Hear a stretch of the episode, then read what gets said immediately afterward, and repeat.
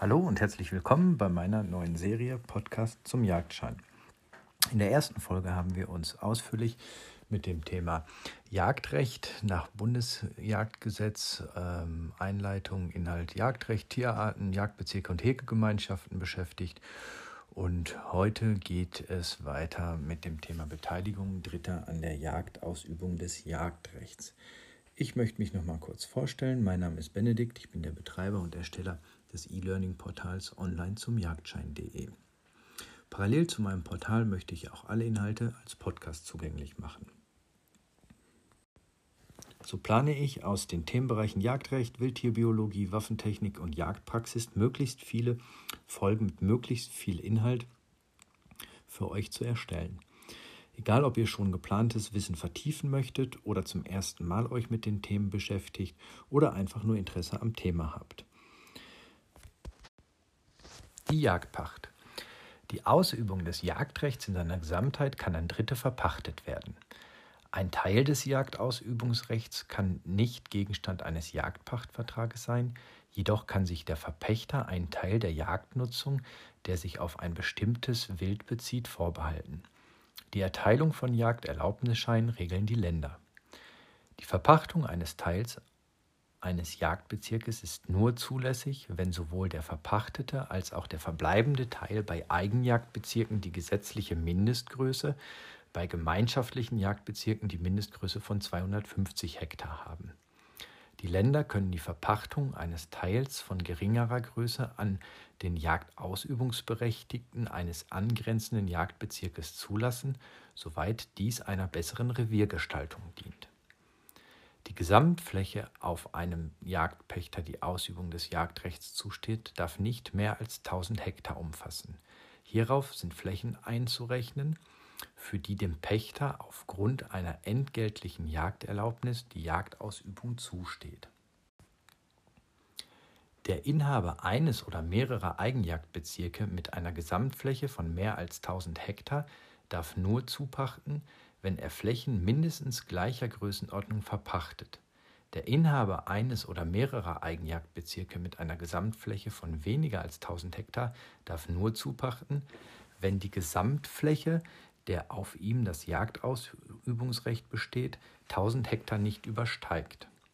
Für Mitpächter, Unterpächter oder Inhaber einer entgeltlichen Jagderlaubnis entsprechend mit der Maßgabe, dass auf die Gesamtfläche nur die Fläche angerechnet wird, die auf den einzelnen Mitpächter, Unterpächter oder auf den Inhaber einer entgeltlichen Jagderlaubnis, ausgenommen die Erlaubnis zu Einzelabschüssen, nach dem Jagdpachtvertrag oder die Jagderlaubnis anteilig entfällt. Für bestimmte Gebiete, insbesondere im Hochgebirge, können die Länder eine höhere Grenze als 1000 Hektar festsetzen. Der Jagdpachtvertrag ist schriftlich abzuschließen. Die Pachtdauer soll mindestens neun Jahre betragen. Die Länder können die Mindestpachtzeit höher festsetzen. Ein laufender Jagdpachtvertrag kann auch kürzere Zeit verlängert werden. Beginn und Ende der Pachtzeit soll mit Beginn und Ende des Jagdjahres, also 1. April bis 31. März, zusammenfallen.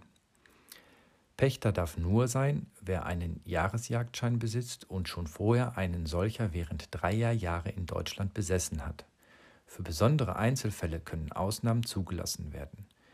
Auf den genannten Zeitraum sind die Zeiten anzurechnen, während derer jemand von dem Tag des Wirksamwerdens des Beitritts eine Jagderlaubnis in der Deutschen Demokratischen Republik besessen hat. Ein Jagdpachtvertrag der bei seinem Abschluss den Vorschriften nicht entspricht, ist nichtig. Das gleiche gilt für eine entgeltliche Jagderlaubnis, die bei ihrer Erteilung den Vorschriften nicht entspricht. Die Fläche, auf der einem Jagdausübungsberechtigten oder Inhaber einer entgeltlichen Jagderlaubnis die Ausübung des Jagdrechts zusteht, ist von der zuständigen Behörde in den Jagdschein einzutragen. Der Jagdpachtvertrag ist der zuständigen Behörde anzuzeigen. Die Behörde kann den Vertrag binnen drei Wochen nach Eingang der Anzeige beanstanden, wenn die Vorschriften über die Pachtdauer nicht beachtet sind oder wenn zu erwarten ist, dass durch eine vertragsgemäße Jagdausübung die Vorschriften des Jagdrechts verletzt werden. In dem Beanstandungsbescheid sind die Vertragsteile aufzufordern, den Vertrag bis zu einem bestimmten Zeitpunkt, der mindestens drei Wochen nach Zustellung des Bescheids liegen soll, aufzuheben oder in bestimmter Weise zu ändern. Kommen die Vertragsteile der Aufforderung nicht nach, so gilt der Vertrag mit Ablauf der Frist als aufgehoben, sofern nicht einer der Vertragsteile binnen der Frist einen Antrag auf Entscheidung durch das Amtsgericht stellt. Das Gericht kann entweder den Vertrag aufheben oder feststellen, dass er nicht zu beanstanden ist. Die Bestimmungen für die gerichtliche Entscheidung über die Beanstandung eines Landespachtvertrags gelten sinngemäß. Jedoch entscheidet das Gericht ohne Zuziehung ehrenamtlicher Richter. Vor Ablauf von drei Wochen nach Anzeige des Vertrages durch einen Beteiligten darf der Pächter die Jagd nicht ausüben, sofern nicht die Behörde die Jagdausübung zu einem früheren Zeitpunkt gestattet. Wird der Vertrag binnen der bezeichneten Frist beanstandet, so darf der Pächter die Jagd erst ausüben, wenn die Beanstandungen behoben sind oder wenn durch rechtskräftige gerichtliche Entscheidung festgestellt ist, dass der Vertrag nicht zu beanstanden ist. Der Jagdpachtvertrag erlischt, wenn dem Pächter der Jagdschein unanfechtbar entzogen worden ist. Er erlischt auch dann, wenn die Gültigkeitsdauer des Jagdscheins abgelaufen ist und entweder die zuständige Behörde die Erteilung eines neuen Jagdscheins unanfechtbar abgelehnt hat oder der Pächter die Voraussetzungen für die Erteilung eines neuen Jagdscheins nicht fristgemäß erfüllt.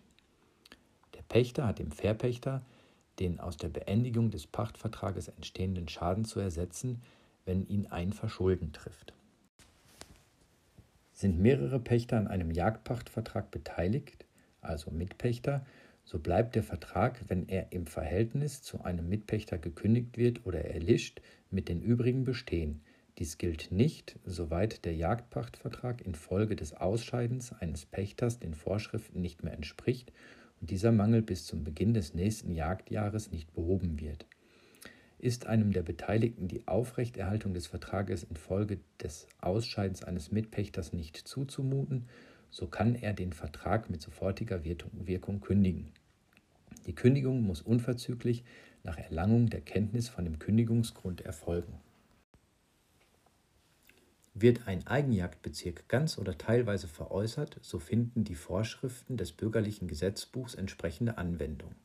Das gleiche gilt im Falle der Zwangsversteigerung von der Vorschrift des Zwangsversteigerungsgesetzes. Das Kündigungsrecht des Erstehers ist jedoch ausgeschlossen, wenn nur ein Teil eines Jagdbezirkes versteigert wird oder und dieser Teil nicht allein schon die Erfordernisse eines Eigenjagdbezirkes erfüllt. Wird ein zu einem gemeinschaftlichen Jagdbezirk gehörendes Grundstück veräußert, so hat dies auf den Pachtvertrag keinen Einfluss. Der Erwerber wird vom Zeitpunkt des Erwerbes an auch dann für die Dauer des Pachtvertrages Mitglied der Jagdgenossenschaft, wenn das veräußerte Grundstück an sich mit anderen Grundstücken des Erwerbers zusammen einen Eigenjagdbezirk bilden könnte. Das gleiche gilt für den Fall der Zwangsversteigerung eines Grundstücks. Diese Folge ist jetzt mal ein wenig kürzer geraten. Ich glaube, das ist aber auch gar nicht so schlimm, denn dann kann man sich die einzelnen Folgen immer wiederholt anhören und die Inhalte auch wahrscheinlich einfacher und besser merken. In der nächsten Folge geht es weiter mit dem Jagdschein. Ich freue mich.